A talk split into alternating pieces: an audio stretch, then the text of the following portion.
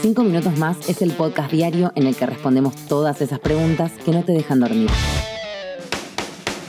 Encontralo todas las mañanas en Ruta Diaria, la nueva playlist de Spotify que combina tu música favorita con todas las noticias que tenés que saber. Soy Sofi Carmona. Nos escuchamos en cinco minutos más. Un podcast original de Posta. Lamentablemente ahí sí somos la minoría la que por ahí pudimos acceder a algún trabajo formal o a ciertos espacios dentro de la sociedad. Que nos falta mucho todavía, nos falta mucho. Esto simplemente es un puntapié o es como una iniciativa que celebro y la verdad que creo que me parece que falta, falta muchísimo. Ahora estamos trabajando por la ley integral trans. Con el paso del tiempo nos dimos cuenta que capacitar es empoderar, ¿no? Que capacitar es dar libertad a las personas. Y hoy en la Argentina el promedio de vida de una chica trans es de 37 años. Es más que, que un trabajo, es más que un salario para una persona trans. Implica muchas cosas, implica un cambio total y, y a mí me pasó de, de verlo, también de vivirlo. Para la mayoría de las personas trans en Argentina, acceder a un trabajo formal se parece bastante a correr una carrera de obstáculos. Es cierto que en los últimos años, de la mano de leyes y decretos, la situación cambió un poco.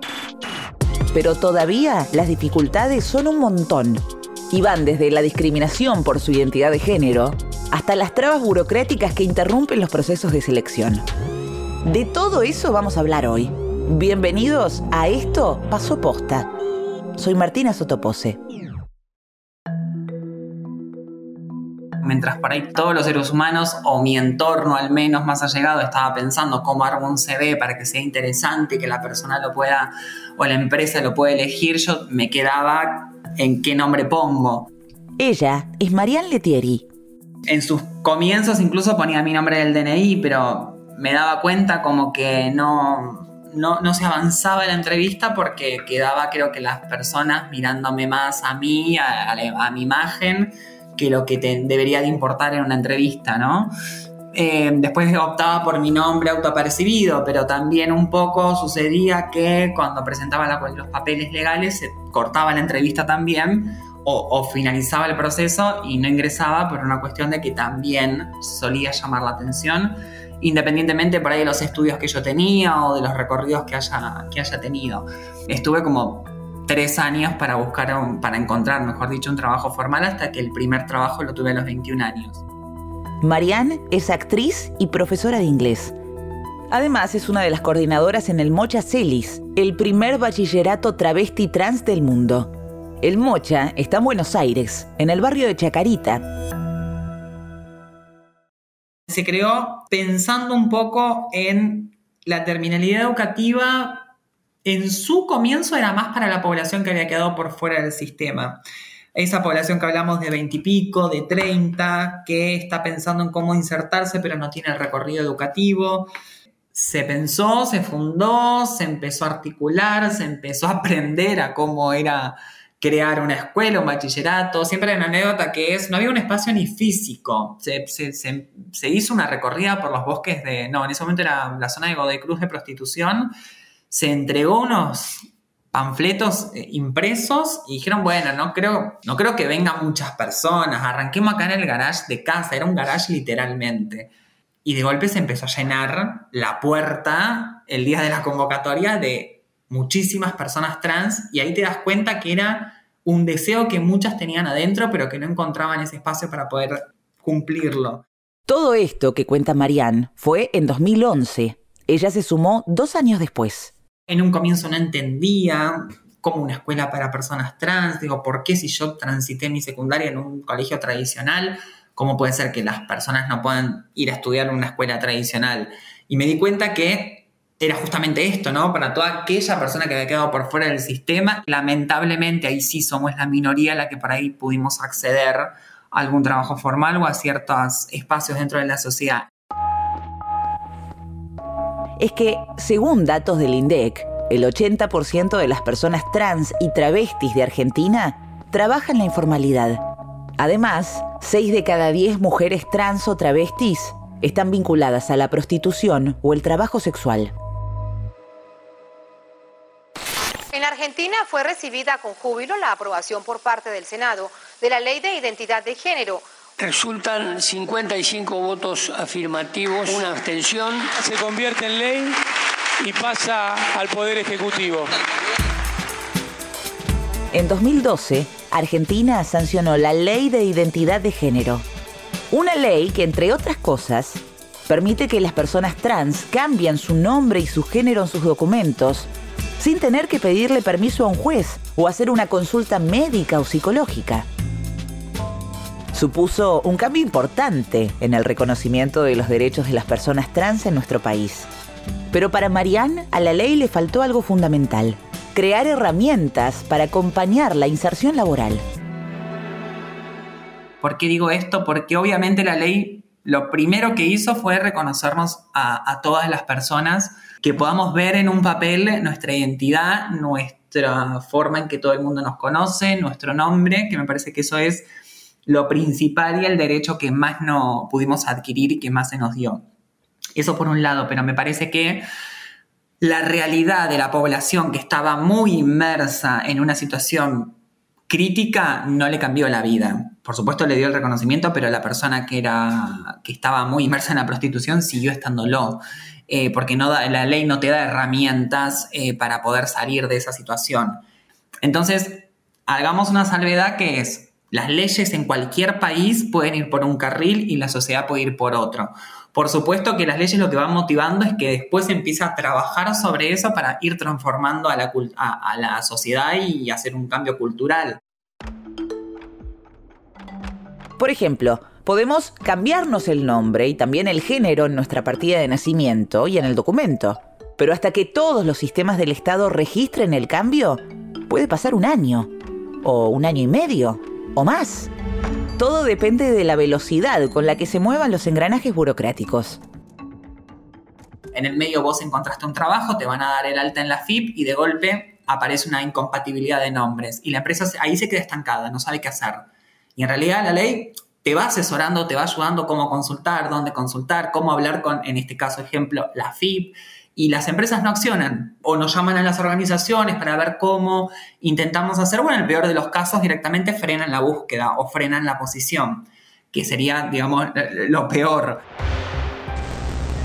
Detuvieron a dos hermanos que mataron a cuchillazos a una travesti en la zona roja de La Plata se está investigando el asesinato de una mujer trans el sábado en la madrugada en el barrio Villa Allende de la ciudad de Córdoba. Preocupa la creciente cantidad de asesinatos de personas trans en el país. Es la segunda muerte en lo que va del año en menos de tres meses. El primero de enero falleció la compañera Pamela Macedo Panduro a través del mismo modus operandi, a través de la persecución, los armados de causas no tener el acceso al empleo nos generaba una situación de directamente ingresar al único mercado posible, que era la prostitución. Entonces, yo vi compañeras mías que se han muerto por frío, que han fallecido por enfermedades, que tuberculosis, VIH. En la actualidad, para alguien que nace en Argentina, la expectativa de vida promedio es de 75 años. Pero para travestis y trans en Argentina y el resto de América Latina, la expectativa de vida es de 35 años, casi la misma que había a principios del siglo XX.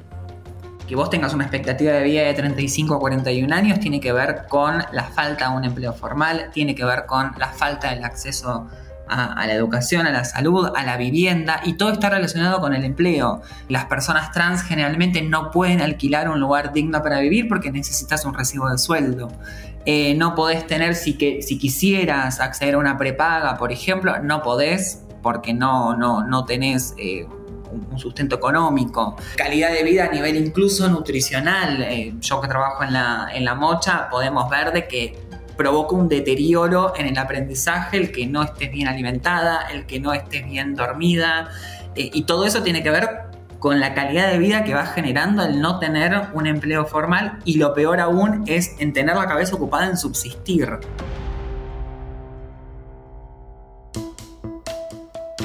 Uno de los mayores problemas que vemos cuando hablamos con los jóvenes es cómo contar o si tienen que aclarar que son personas trans Él es Lautaro Lucas Cruz.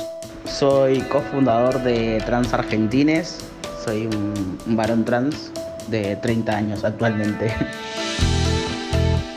Trans Argentines es una organización no gubernamental que trabaja asesorando y acompañando a chiques, adolescentes y jóvenes trans hasta los 24 años. Y en ese acompañamiento, la búsqueda de trabajo es una pata fundamental. Acompañamos, eh, es la promoción del empleo, visibilizar que existen personas trans dentro de, de las empresas del mercado formal, y bueno, que también las empresas entiendan que no todas las personas trans tienen el mismo tiempo o la misma manera de hacer su transición.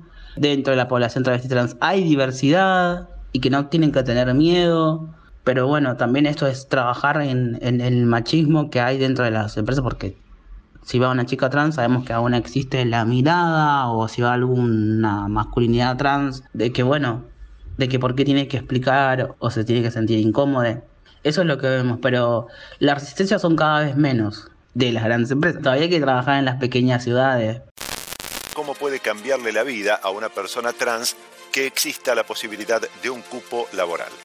Es para demostrar que también estamos capacitadas para estar y ejercer este tipo de trabajo. Eh, todos ejercemos, piensan que ejercemos la prostitución o nos dedicamos a otros tipos de trabajos, pero un trabajo laboral digno, con un sueldo, con una obra social, es imposible ejercer. Es una ley que adopta el principio de no discriminación en el ámbito laboral, un cupo del 1% en la administración pública de la provincia de Buenos Aires, establece que a partir de los 18 años cualquier persona puede adherir a la ley.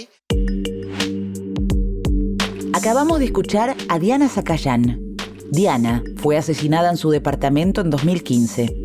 Es una de las impulsoras de la ley de cupo laboral trans, que se aprobó en la provincia de Buenos Aires un mes antes de su muerte.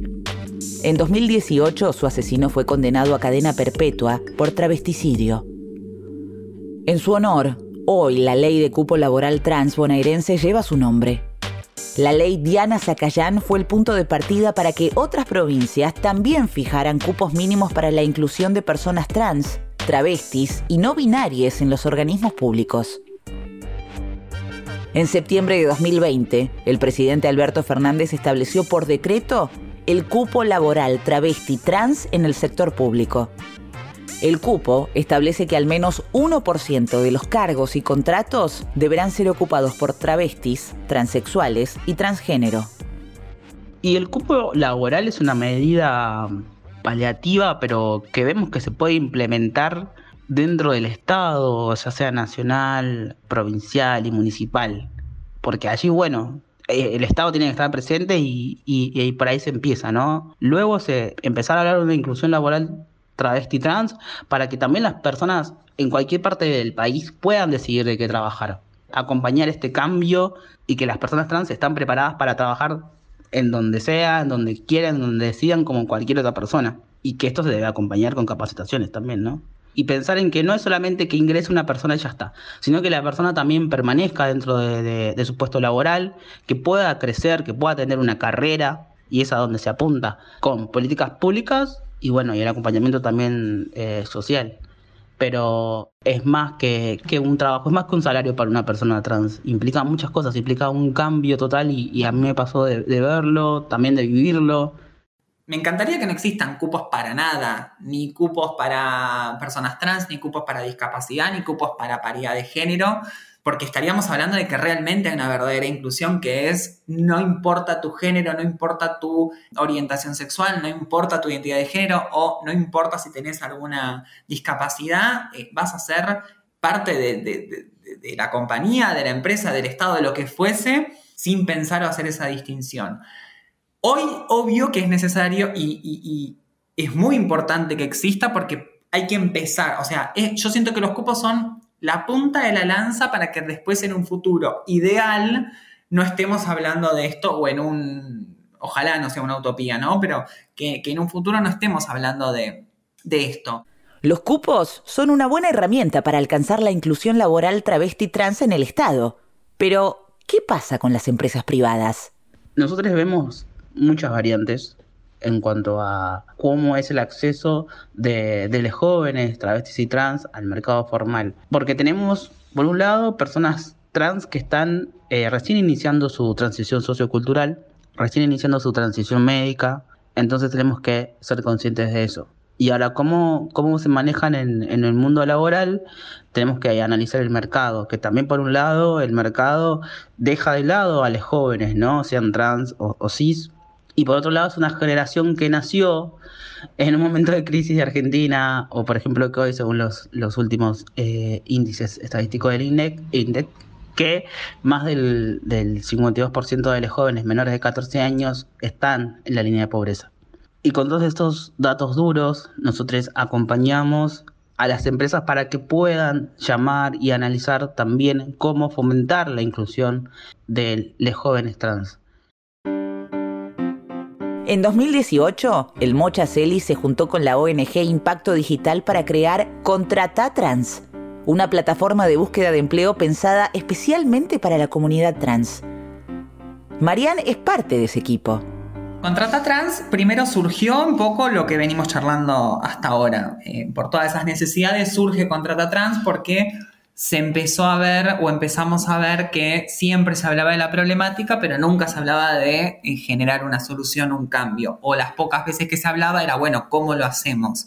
En un primer diagnóstico empezamos a ver que, por ejemplo, parte del Estado, algunas empresas y las organizaciones venían trabajando la, empleabilidad para las personas trans. Eh, entonces ahí se empezó a crear Contrata Trans, eh, donde creímos, y lo hacemos hoy en día también, que es fundamental trabajar con las dos patas, eh, por un lado, con las empresas para empezar a derribar mitos y derribar también eh, creencias sobre nosotras y sobre para qué servimos o para qué no, eh, acercar información, que yo creo que es una, la falta de información es una de las primeras causas de discriminación. Marian aclara que Contrata Trans es parecida a otras plataformas de búsqueda, pero tiene algo distinto.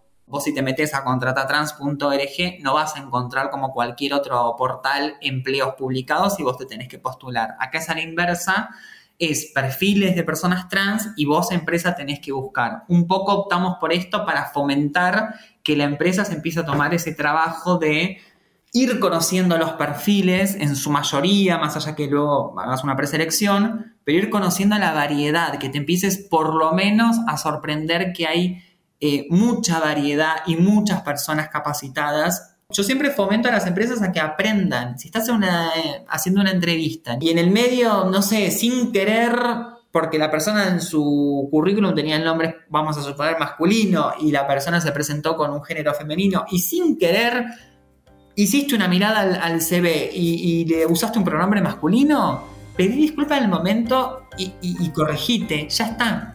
Digo, no hay nada peor que hacerte el, tonto o la tonta, dejarlo pasar, sentirte nervioso, que se empieza a generar tensión.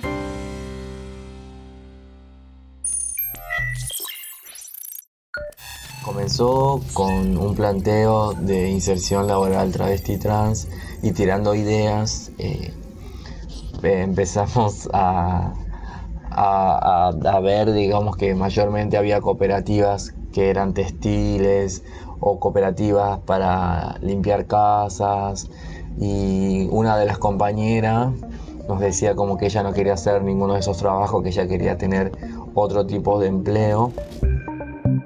Este episodio está a punto de terminar, pero antes un bonus track. Ave Quiroga nos cuenta sobre Transistemas, una organización que nació a fines de 2019 y que al igual que Contrata Trans, buscó pasar de la preocupación a la acción. Recién Ave contaba que la idea inicial surgió del deseo de una compañera de tener un trabajo distinto. Algo que no tuviera que ver ni con la costura ni con la peluquería. Quería hacer algo con computadoras. Y no tenía ni idea por dónde empezar, hasta que se encontró con las de sistemas. Empezamos a tejer con ellas para poder, para que nos orienten, para empezar a, a generar eh, cursos, porque también nos dimos cuenta de que no había compañeros, ni compañeras, ni compañeros eh, para, para, ocupar e-, esos espacios, ¿no? Entonces dijimos, bueno, tenemos que comenzar por el principio, que es capacitar. Y después, con, con el paso del tiempo, nos dimos cuenta que capacitar es empoderar, ¿no? Que capacitar es dar libertad a las personas. Entonces empezamos a, dar en ese enero del 2020 el taller de alfabetización digital que era de forma presencial, después dimos taller de testing, después dimos un taller de UX UI y ahí vino la pandemia a Argentina. Después de un 2020 en el que trabajaron organizando colectas para los compañeros sin trabajo, ahora de a poco van volviendo a las capacitaciones. Todo el tiempo estamos limitando, antes en la presencialidad nos limitaba que éramos solamente de Cava y después ahora nos limita que hay muchas personas que no tienen compu. Entonces siempre hay un limitante y eso tenemos muchísimas ganas de romperlo y de romper todos esos esquemas eh, que excluyen muchísimo a la gente, ¿no? Entonces eh, ahí empezamos a, dar otros talleres, dimos WordPress, dimos también otro taller de alfabetización digital, eh, dimos taller de armados de CVs, ahora volvimos a dar otro taller de armados de CVs, después dimos entrevistas en inglés para que también los compañeros comiencen a, a tener esa situación de entrevista y preparen una entrevista y sepan qué decir, con qué palabras, porque cuando este, unen o habla en el idioma eh, nativo es como más difícil, entonces está buenísimo para poder este, ampliar eh, los márgenes de búsqueda laboral. A lo largo de este episodio hablamos con algunas de las organizaciones y referentes que trabajan todos los días para acompañar a las personas trans en el acceso a algo tan básico como el derecho a trabajar. El laburo que se hace desde el Mocha, Trans Argentines o Transistemas, es enorme y va mucho más allá de lo burocrático o lo educativo. Lo que hacen es cambiar paradigmas, abrir mundos, desarmar prejuicios. Cuando yo era chica y estaba no sabía ni la palabra, lo que significaba la palabra trans o travesti, no existía de hecho la palabra trans, o no se hablaba. la única referencia que yo tenía en mi adolescencia era Florencia de la B surgiendo y Cris Miró muriéndose. Y después los medios de comunicación mostrándome prostitución permanentemente. Y yo me preguntaba, ¿y mi sueño o mis ganas de ser veterinaria, profesora? Me parece que ahí es importante entender que si empezamos a mostrar otras realidades, empezamos a generar que las pibas, los pibes, eh, y que todas las personas trans puedan empezar a acceder a un trabajo registral, eso te va a ir cambiando la vida. Ahora sí, llegamos al final de este episodio. Pero antes de terminar, queremos preguntar, ¿dónde está Tehuel? Tehuel es un joven trans de 22 años que el 11 de marzo salió de su casa en el conurbano para ir a una entrevista laboral. Desde ese día está desaparecido. Esto pasó posta es un podcast original de posta. La producción de este episodio estuvo a cargo de Federico Ferreira. El guion es de Emilia Arbeta y en la coordinación de producción estuvo Lucila Lopardo. Nuestro editor es Leo Fernández. En la producción general, Luciano Banchero y Diego del Agostino. Encontrá un nuevo episodio todos los miércoles en Spotify, Apple Podcast, Google Podcast, Deezer y en todas las apps de podcast. Búscanos en Instagram y en Twitter. Somos arroba postafm. Soy Martina Sotopose y esto